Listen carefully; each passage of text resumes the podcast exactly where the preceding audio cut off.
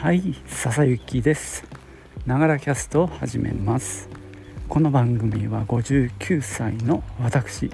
笹雪の声のブログ声の日記です。通勤途中に歩きながら収録しておりますので息がハーハー上がったり周りの雑音騒音風切り音などが入ったりしますが何卒ご容赦ください。はい今日は火曜日。休み明けです。若干テンション低いかもですけど。えー、今日はちょっとねはっきりしない天気でしかもちょっと寒くなるという予報も出てるんでねちょっと着込んでやってきました。さてえー、っとですね今日は小ネタでいこうと思うんですがちなみに近況ですけども、えー、力の指輪が終わってその流れでですね今ロード・オブ・ザ・リングのエクステンデッドエディションを目下絶賛視聴中です。えー、っと第1部の旅の仲間が終わって第2部の2つの塔も終わりましたね。終わりました。なのでいよいよ第3部最終のね最後の話王の期間へ突入したいと思います。これブルーレイのボックスになっていて、まあ、3つのケースに入って全体がまた箱に入ってるんですけどね、えー、1つの話についてブルーレイ2枚という構成なのでね。なんとか、えー、夜1枚見る。で、まあ、翌日もう1枚見るって感じでここのところ連続で見てます。はいまたね見終わったら、えー、お話ししようと思ってます。では今日の話を言ってみよう。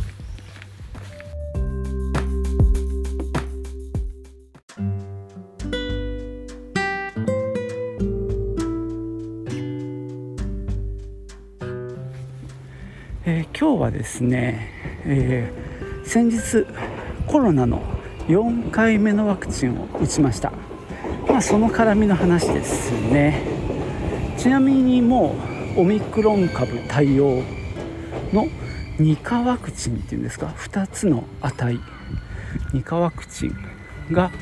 えー、全国は知らないんですけど静岡ではですねもう切り替わってるそうです。もうあの自動的にというかどこでどう受けてもオミクロン対応になってるようです。ただファイザーとモデルナがあるっていうのは今までと同じですね、えー、僕はですね3回ともファイザーだったんですね。でこの今回の4回目も、まあ、できればファイザーがいいなと思ってたんですけども幸いですねいつも打ってるところに確認したらファイザーでしたね。大変助かりました。でちなみに、まあ、接種そのものは今までとほとんど一緒なんですけどもよりなんだろうあっという間に終わりました。あのもう刺してる時間もあっという間で前はこう注入された感があったんですよね。なので腕にちょっとこう薬液が入ったなみたいな感覚があったんですが今回はそれもほとんどなくってその打ったこの肩の辺り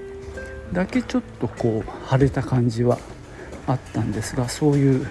注入感もなく腕の痛みもほとんどなくその肩のとこだけですね。それも3日4日で消えたかな、え、土曜日に打ったんでねほとんど感じないです。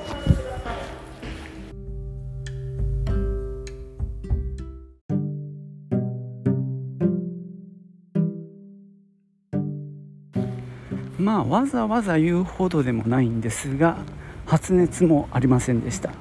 なんせね1回目ちょっと微熱で2回目3回目はほとんど何もなかったぐらいだったんでね。えー、っと私が通っているズンバの先生は、えー、4回それまでは、まあ、女性なんですけども、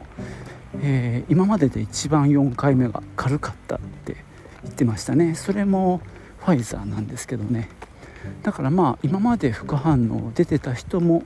もしかすると4回目は弱い可能性はありますね。私も出ませんでした。えー、なんかね1回目2回目あたりはねなんか年いってると出ないんじゃないかっていうまあ多分そうなんじゃないかなって勝手に思ってんだけどね。あのやはり俺もじじい化してるのかなっていう若干寂しい思いとまあ副反応でね苦しまなくて済んだっていうまあ2つの感情でアンビバレントなねあの感じになりましたけどもね4回目も非常に楽でした。それでですねえー、っと接種証明書アプリっていうのがあります。これはマイナンバーカードと紐づくんですけどもあのこれを入れてで自分のマイナンバーカードの暗証番号とかでカードをそのスマホで、えー、読み取るわけですね、まあ、IC チップ。それによって、まあ、マイナンバーカードとの紐付けができるとその接種記録がそのアプリにこう自動的に入ってくるわけね。そうするとまあそれを見せれば接種証明になるという仕組みです、えー、今回名古屋に行った時にあの愛知愛知旅 e マネーキャンペーンっていうのを、ま、適用させてもらったんですがその時もね、え、3回接種してるのが条件です。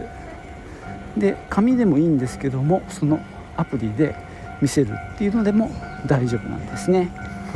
ま、それを活用したわけです。なのでね、まあ、今回4回目を打ちましたのでまあ、その証明書アプリの方に4回打ったっていうねまたデータを、まあ、入れたいなと思ってまあそんな難しくないんですけどその話をねしてみようと思います。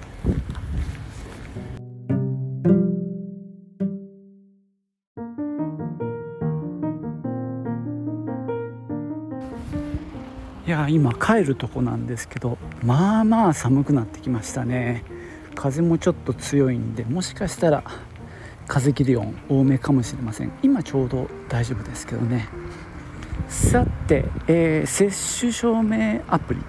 の、えー、4回目の入力なんですけどももうすでに3回目まではまあ入ってるわけですね。だから3回分の接種証明が出る状態なんですけどもここにですね4回目を付け加えるっていうのはアプリのね実は開くと一番上にね注意書きとして書いてあるんですね。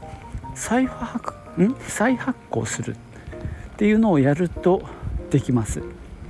えー、それはね、えー、アプリの画面の右上にね再発行ボタンみたいなのがあるんですよ。なのでそれを押して進んでいきます。そうするとですねまず、えー、マイナンバーカードの暗証番号が、まあ、2通りあるんですけども簡単な方の4桁のねこれ確か数字だと思うんだけど、えー、それを入れます。でそれが通ると次にマイナンバーカードをスマホにあてがうっていうね儀式があります。でこれがねちゃんと読み取れたら、えーと、この時点でねもうデータを読んできます。であとは確認して OK みたいな流れですね。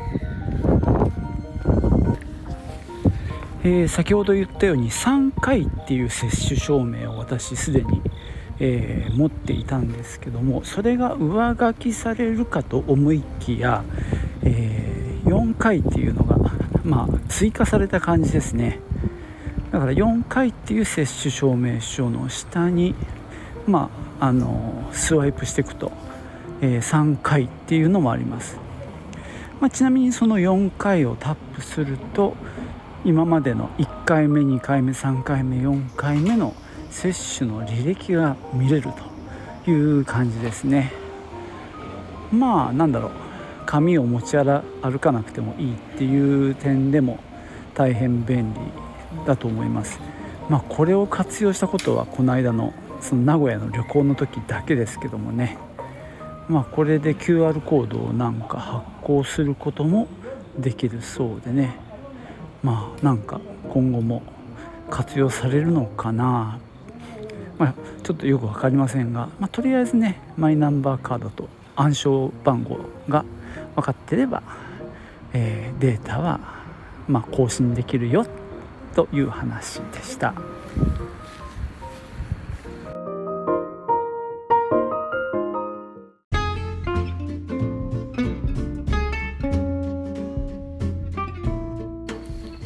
はいそんなわけで今日は、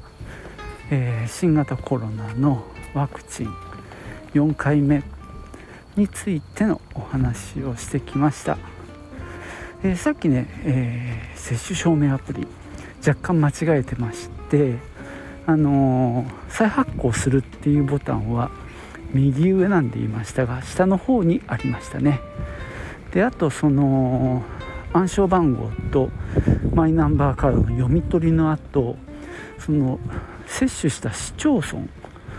の入力の欄もありました。そこまで行くとねあのちゃんとデータが読み込まれるので確認するという流れでした。ちょっと間違ってましたね。すいませんでした。はいそんなわけでね、まあ、4回打ってまあ生成してるわけですよ。ただなんだか今朝 NHK のニュース見てたらなんかワクチンコロナとインフルエンザを同時に打つなんて話も出てましたね。同時に打っても別にそんなリスクはないみたい。俺なんかね心配性だからそんなもん一緒に打ったら怖いんじゃないかななんて思ったんですけどね。なんか大丈夫みたいですけど。まあ今回自分は単独で打っちゃったんでね。うーんインフルエンザ打つかなどうするかな。何年か前にねあの1回かかったんですよ。すごい久しぶりに。まあ今年はどうするか。まあかかってダメってわけでもないしね。前は例えば子供が受験だとか就活の時はなかったか。主に受験の時ですね。まか、みさんがちょっと心配してそういったあのワクチンインフルエンザのワクチンを打たせたり自分も打ったりしてましたね。俺は大丈夫だよなんて嘘吹いてたんですが結局この間かかっちゃいましたけどね。まあまあまあまあ。はい。まあそんなわけでね今日は本当に小ネタですけどもあのワクチン4回目の話をしてみました。はい。最後までお聴きいただきましてありがとうございました。ではまたね。チュース。